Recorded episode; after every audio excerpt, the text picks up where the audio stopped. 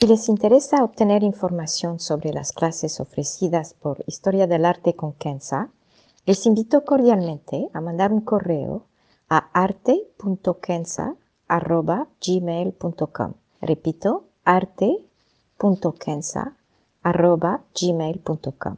Muchas gracias. Hey there, it's Michelle Norris. I'm host of a podcast called Your Mama's Kitchen. When I travel, I'm usually looking for a way to find a taste of home when I'm not at home. And one of the things I love to do when I am at home is entertain. And Airbnb allows me to do that. When I was in California recently, I rented a house that had a great kitchen. And when we were sitting around the table, we were all thinking, we're in someone else's house. Someone could be in all of our homes as well. If you have a home, but you're not always at home, you have an Airbnb. Your home might be worth more than you think. Find out how much at airbnb.com/slash host. Historia del arte con Kenza.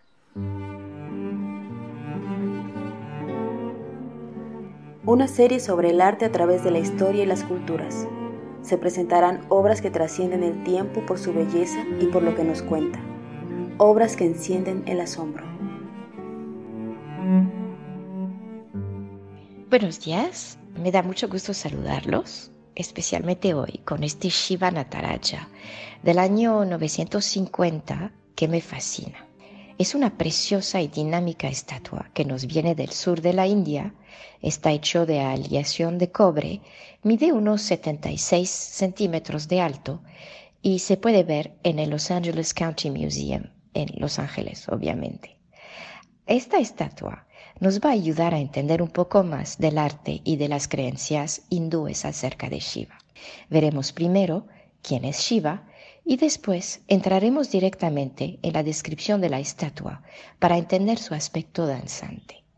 Shiva entonces, en el tríptica hindú, como lo habíamos visto anteriormente en un podcast sobre la Sura Sundari, está compuesto de Shiva, el creador y destructor, Brahma, el creador, y Vishnu, el preservador. La reverencia a Shiva data de por lo menos hace cuatro mil años y su auge tuvo lugar alrededor del año 1000 de nuestra era y sigue hasta hoy, tanto en el sur como en el norte de la India. Esta obra que tenemos hoy es del sur de la India, pero me parece interesante por lo menos mencionar la corriente shaivista de Kashmir, se desarrolló a principio del milenio pasado y es de influencia tantrista y desarrolló el concepto de la pareja Shiva-Shakti, que cualquier persona que haya tomado por lo menos una clase de yoga ha oído hablar. Regresando a Shiva, es entonces el dios de la creación y de la destrucción, estos siglos que se repiten al infinito y que caracterizan el universo. La dicotomía creador-destructor podría parecer contradictoria, pero no lo es. Si leen los sutras de Shiva, verán cómo el microcosmo, es decir, nosotros, y el macrocosmo, es decir, el universo, coinciden en sus patrones. Los seres vivientes nacen, aman, lloran, comen, cambian, mueren. El universo es igual y este padrón se repite infinitamente de acuerdo a los Vedas hindúes. Shiva entonces representa, o más bien, es la realidad última por ser la fuente de energía, por ser la fuente de energía cósmica y entonces la vida misma. Su mantra, Om Namah Shivaya, tiene poderes extraordinarios de amor, de gracia, honestidad y gozo, calma la mente y atrae la sabiduría espiritual y práctica. Ahora les propongo acercarnos a nuestro Shiva danzante para entenderlo mejor. Aquí tenemos a Shiva como Nataraja. Nata significa arte o danza en sánscrito y Raja es rey o señor. Shiva se puede representar con dos estilos de danza. Uno es Tandava, es una danza dinámica y representa su lado destructor. Y dos es el que tenemos aquí, que es Lasya o Ananda Tandava. Ananda significa gozo, felicidad, y es entonces la danza de la creación del mundo.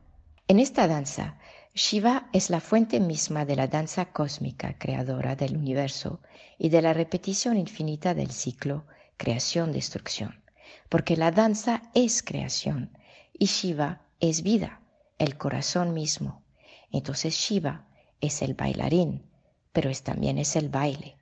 La danza cósmica de Shiva a la vez simboliza y es entonces esta energía divina con sus cinco principios de acuerdo al shaivismo.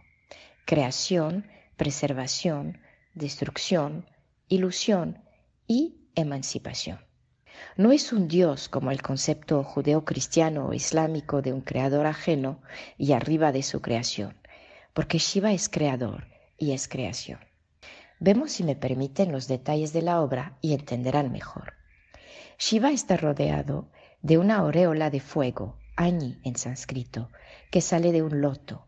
El fuego, también presente en una de sus manos izquierdas, simboliza la existencia primordial, mientras que como en el budismo, el loto simboliza el despertar o moksha, al nacer puro desde el lodo.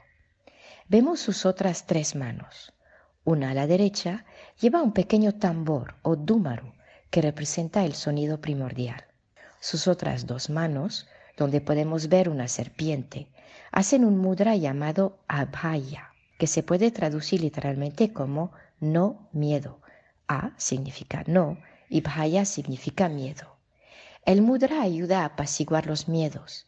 Shiva nos dice, no tengan miedo, todo está como debe de ser. A la vez, vemos Shiva pisando un pequeño demonio o áspara que representa la ignorancia para que el hombre alcance moksha o el despertar. Hay más detalles con su pelo que se despliega como llamas, su tercer ojo y más. En su conjunto, la estatua transmite fuerza y gracia. Hay elegancia en este equilibrio de Shiva como en medio de un paso de danza, tal y como nuestras vidas y el universo en cada instante.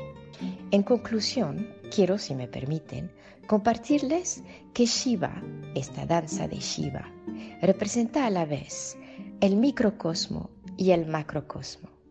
Es interesante saber que el Centro de Investigación de Partículas Físicas, el CEAN, en Ginebra, Suiza, hay una gran estatua de Nataraja que fue inaugurada en el 2004 Podría parecer completamente contradictorio tener a un dios hindú con estos estudios tan racionales, tan científicos, pero los científicos se dieron cuenta que Shiva, o más bien la danza de Shiva, es justamente la danza de la vida, la danza de la creación y del universo, y que sigue el mismo padrón que las partículas subatómicas que se estudian en el SEA.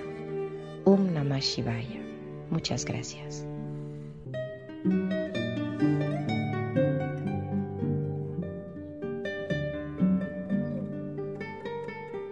Historia del arte con Kenza.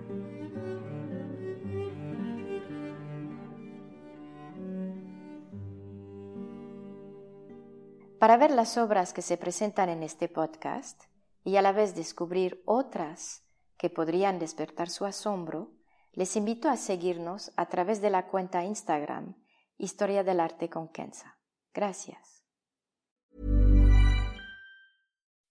When you make decisions for your company, you look for the no-brainers. If you have a lot of mailing to do, stamps.com is the ultimate no-brainer. Use the stamps.com mobile app to mail everything you need to keep your business running with up to 89% off USPS and UPS. Make the same no-brainer decision as over 1 million other businesses with stamps.com. Use code program for a special offer. That's stamps.com, code program.